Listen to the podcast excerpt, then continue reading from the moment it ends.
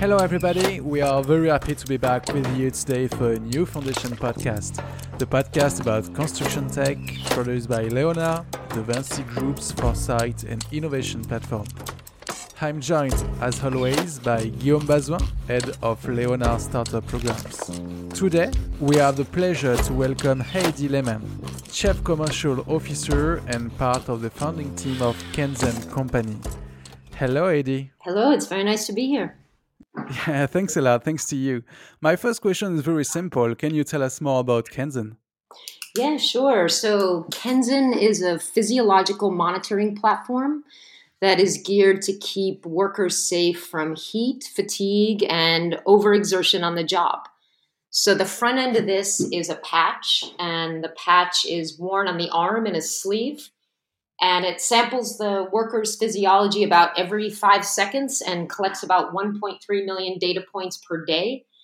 And what we're trying to see are those subtle physiological shifts or nuances that can indicate that a worker is up for an injury. And we're, we're focusing on heat to start, but fatigue and overexertion, cold are also on our roadmap. So we're, we're trying to keep them safe and healthy so they don't fall ill to completely avoidable injuries while they're working. And what are the issues that you address for your clients with Kenzen? Well, so the, the things we're addressing first and foremost is keeping the, the workforce safe. Um, so heat injury is is on the rise. Uh, you know, here in the states, there were about uh, I don't know hundred companies that lobbied OSHA uh, last year just because heat injury is becoming more and more common. Um, there aren't official guidelines or standards here in place. There are only guidelines, um, but at the safety manager level, they're definitely seeing injuries due to heat much more pervasively on the work site. So we through our through our patch which looks at uh, core body temperature sweat rate and volume along with heart rate and activity we can see on a very personalized basis when a worker is up for heat injury and alert them and their safety manager. So the safety manager can then make sure that the worker either rests in the shade or hydrates or if it's very serious uh,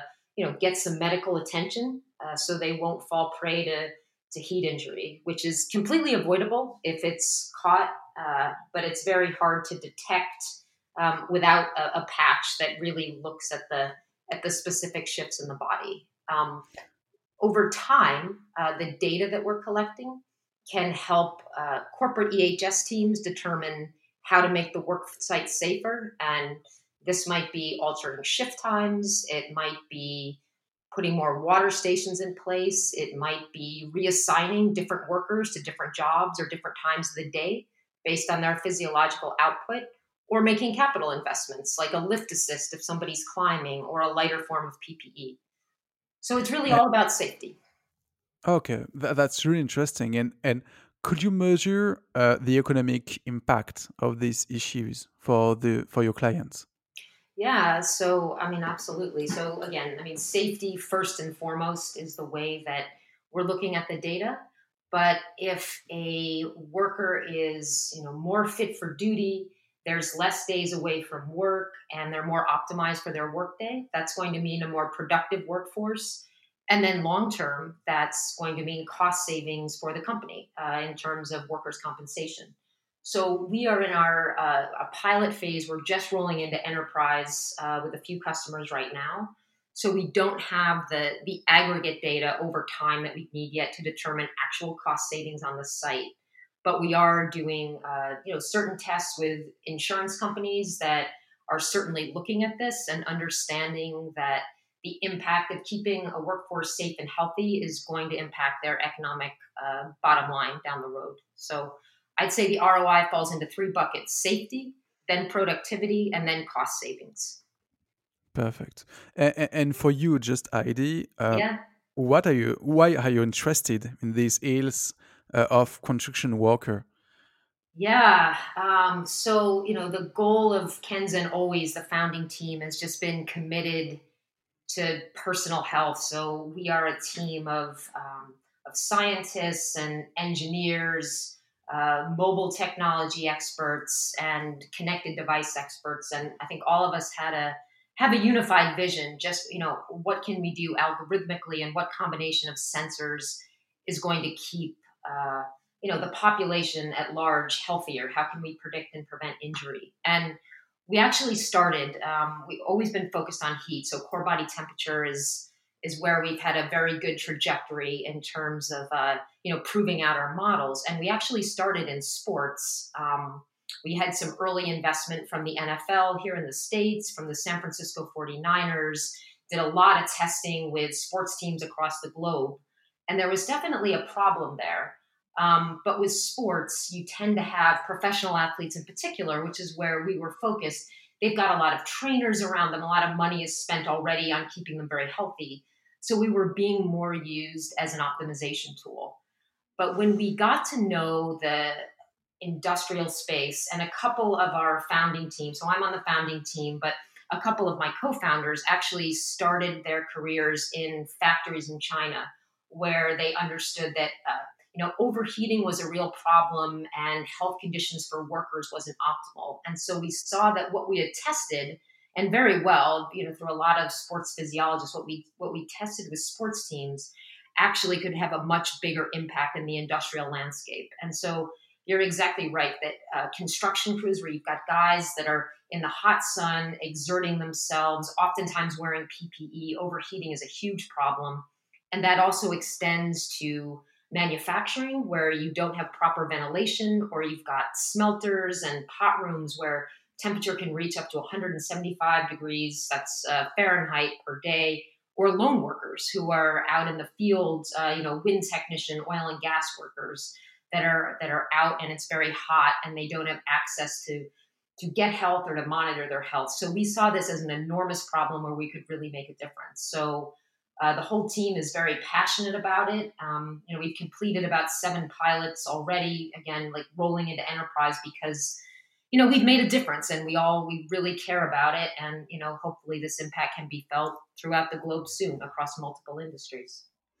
And we talk a lot about of safety and health but yeah. is that a new issue in construction tech? Or is that a long time that you talk about this issue and they try to solve this problem?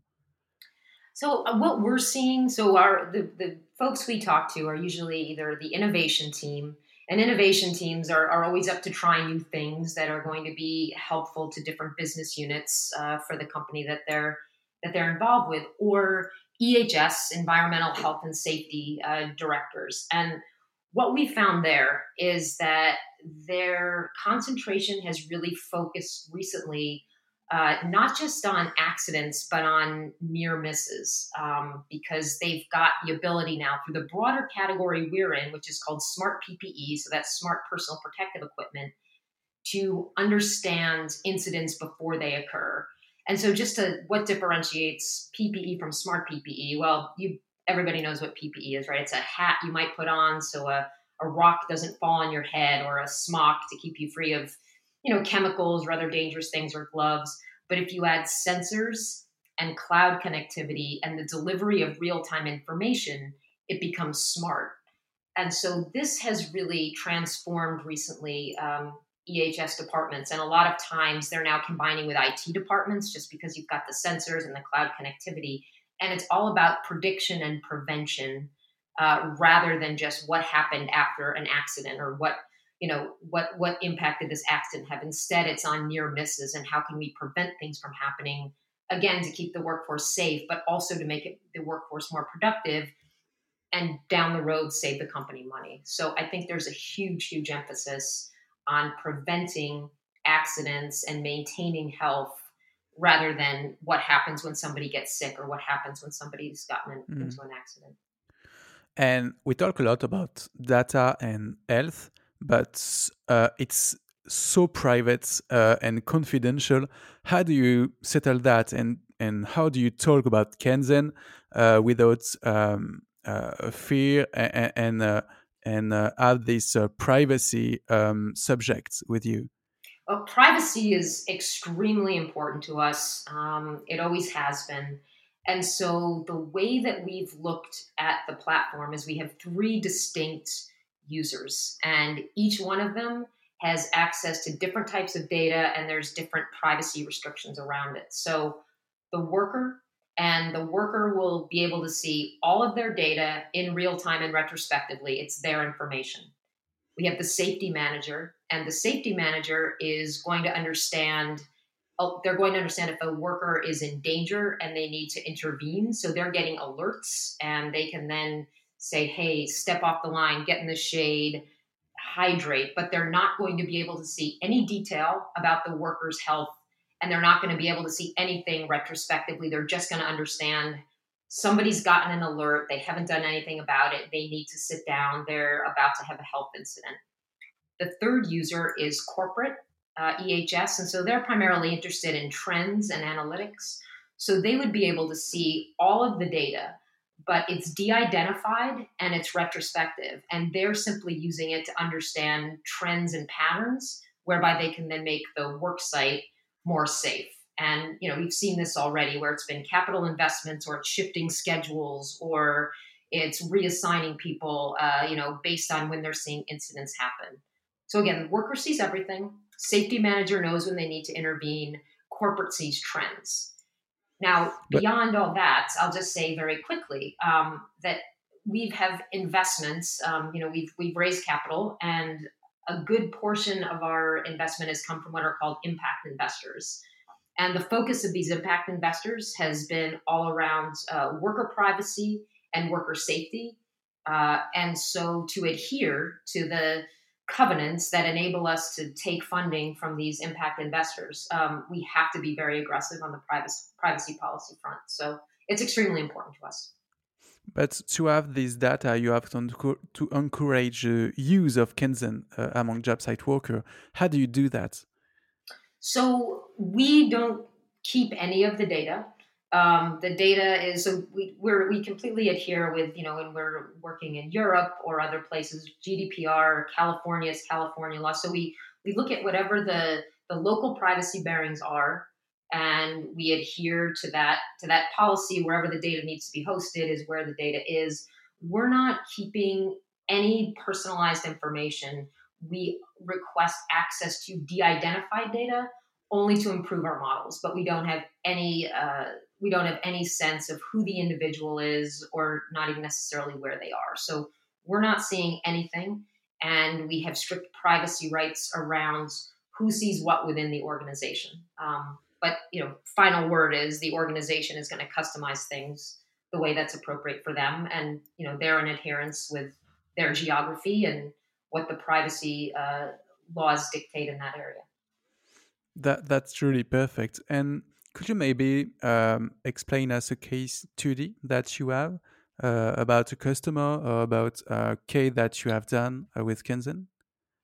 Yeah, so I can only I can only speak in uh, generalities. Um, I can't mention any names, but uh, I'll give you know two examples or eight, three. So I'd say the the categories where we've done um, you know pilots are the wind power space, uh, so renewable energy, and that's been working with wind technicians. Um, we've worked in power in very hot environment like Saudi Arabia and then we've done uh, quite a bit of construction, which I know is of interest to you. And uh, so I'll start there uh, in Japan. So uh, you know, in Japan they have a huge problem with with heat. The summers are very very hot and very humid. Um, you know, this company had uh, you know heat stroke and it had uh, you know at least one death. So understanding when workers needed to take a break was extremely important to them. Uh, so did a first iteration of a, of a pilot uh, over with that with that group, beginning with five workers, um, and that really helps us understand just is the system set up correctly? Are we calibrating for each individual? Is everything set up the way we think it is? And then we'd roll it out to a larger group, so that's usually 15 or so. Um, and this group we were working with, the, the amount of uh, PPE they had to wear was quite a lot for construction. So typically in the summer, it would be you know quite cool. And in this circumstance, uh, because it was around electrical equipment as well, they also had to protect themselves. So uh, the overheating was was quite pervasive, and the sweating was was quite a lot more than we experienced in other industries.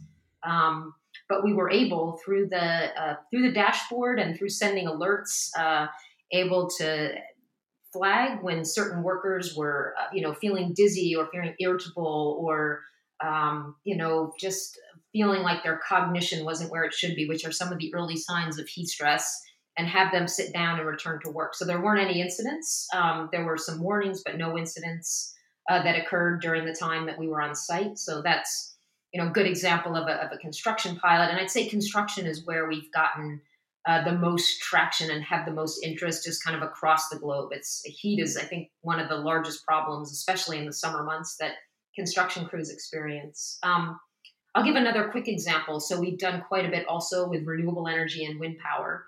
And we actually had uh, one pilot that was up in Maine when there was snow on the ground. Uh, and I thought this was probably not the ideal scenario for us because we're measuring heat.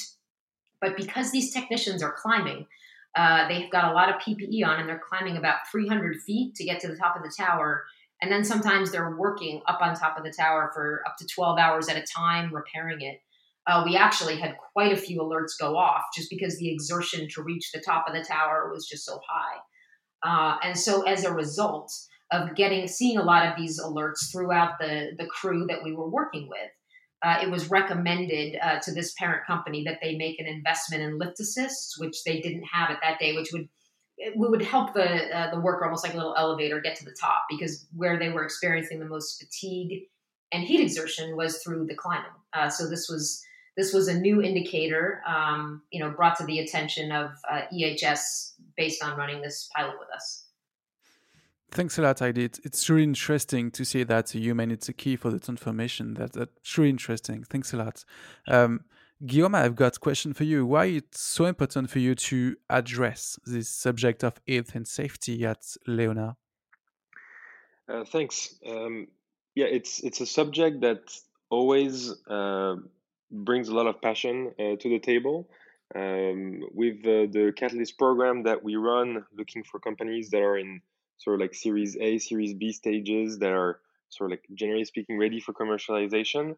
Uh, the most interest that we've gotten from operational people has been on solution that uh, do something about health and safety on job sites. Um, so that's quite remarkable and not something that we necessarily expected. Um, although, like for the a lot of people at Vinci, was reflective of how people take that seriously. Um, the two elements I would say uh, that have been like driving the most interest for a solution like Kenzen and for health and safety in general would be for uh, isolated worker workers and uh, people working in confined spaces. And we have a lot of that uh, throughout the group. I'll give you just one example that's easy to think about, especially with the Grand Paris works. And it's all the tunneling work that can happen uh, we also have work that could happen in uh, nuclear power plants where it's hard to get to a worker. Um, so, yeah, everything that's linked to safety, uh, tons of interest from operational people, and it genuinely brings uh, innovation and operations together in an easier way than most subjects. Thanks a lot, Guillaume. Thanks a lot. Um, Heidi, I would like to come back with you and talk about um, connected objects uh, because we talk a lot about data, but we need to have some connected object to uh, uh, gather this data. Yeah. Yeah. And um, that's really interesting because you have got some uh, B2C company like Apple who they talk a lot about uh, connected object and health and how they can improve the health for people. Um, is that for you a game changer to have uh, this kind of um, industrial actor uh, in this um, subject about health and safety? Yeah, so I think I'm understanding your question. So you're asking is it innovative to have a connected object that monitors your health in the industrial space, kind of based on what Apple's able to do in the consumer? In the consumer yes, space? because you work in B2B environment, and yeah. it's really interesting to see that in the B2C it's moved too. Yeah, absolutely. I think you know the whole the whole movement of the quantified self, uh, you know, where you've got individuals who are taking their health into their own own hands and understanding their physiology and able to optimize and keep themselves healthier you know, through companies like Apple and and Garmin and Fitbit has been quite remarkable. And I think to some degree that's made it uh, an easier adoption curve for us in industrial. Um, you're right. Our product is, you know, it's it's ruggedized for industrial. It's an enterprise solution. We're using Microsoft Azure, so it's you know it's very easy and able to fit into an industrial setting.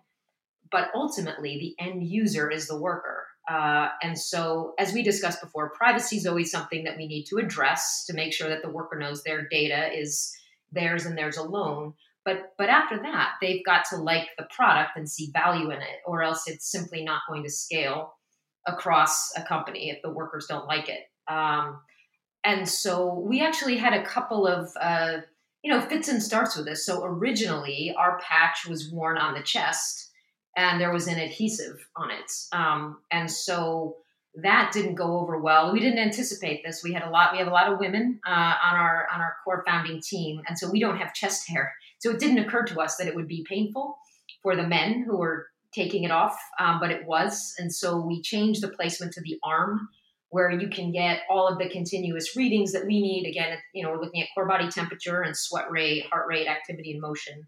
Um, but once it was on the arm and a sleeve, uh, we had very, very good user adoption. Uh, and the and the guys, and it has been mostly guys. I wish we could get the patch on some women. The crews we've worked with have, have all been men to date. Um, but they they really liked it. They loved seeing the data. And in one case, um, we did a you know a, a, POC just for a day, and then afterwards, I went to the gym with them because they all wanted to see what happened when they worked out. So I think just this knowledge, uh, you know, most people have some kind of a fitness tracker. They've got an Apple or a Fitbit or whatever it is their preference is, and so they're used to analytics and the quantification of their body and what we're offering is just a little bit more sophisticated. Core body temperature is, you know, it's a hard thing to assess today to get accurate core body temperature. You need either a rectal thermometer, so that does not scale very well, or an ingestible pill. So it's tough to get, uh, and it's an interesting. Uh, but it's an interesting parameter because it's indicative of so many things. Um, so most of the guys that we've worked with have really enjoyed it and have really liked the data. And I think again that's because it's very understandable now that this physiological data at some level is available through Apple and other companies like that. That's interesting. And you talk about the gender and the working condition, but have you got the same analysis about this data or have you got an analysis about the context of the data? Yeah, no, you're, it's a perfect question, actually. So, you know, the broader space we're in, um, our lead investor is called Digitalis. They're out of, it's a, it's a digital health company. And they're based in New York City. And what they're very interested in is precision health. And essentially what that means is understanding the individual's physiology to predict and prevent various conditions. Um, so, you know, one thing that the patch will do is it will understand my physiology versus yours uh, versus somebody else's because we're all a little bit different. Uh, so our thresholds for experiencing illness and injury are going to be different. And then, you know, we'll benchmark that against a governing body like an OSHA. Uh, you know, so we throw our first alert always at like 100.4 unless somebody calibrates uh, where that that's not a high temperature for them. Like there's some individuals that are just different. In fact, one um, one deployment that we did, we had a lot of people before they had calibrated specifically to the patch. We were sitting around and explaining.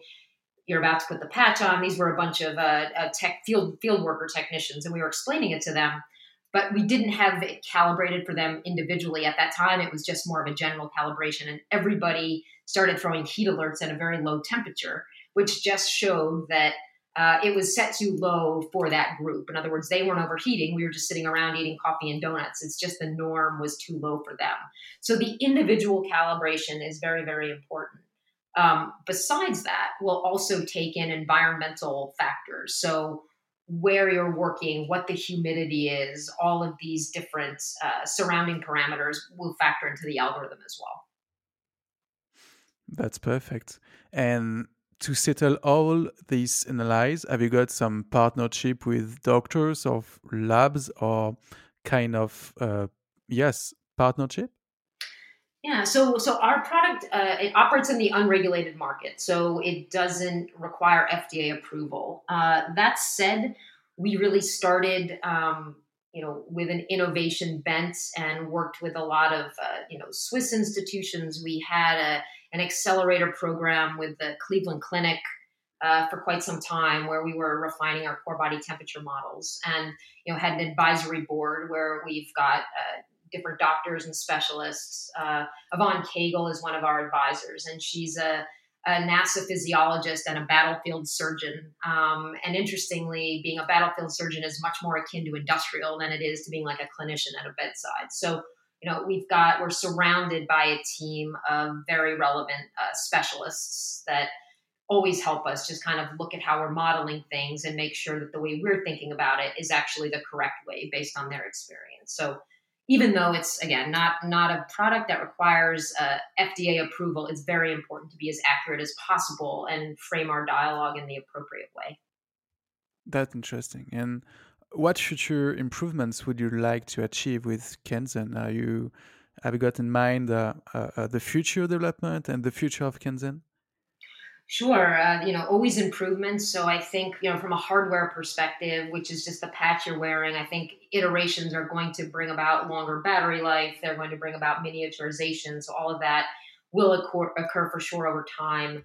And then we've got, uh, you know, our physiological roadmap. So we want to be the premier physiological monitoring platform uh, for industrial workforces. And you know, we've started with heat uh, simply because that was the most pressing problem that came to our attention. But uh, looking at exertion and fatigue and even cold are on the roadmap.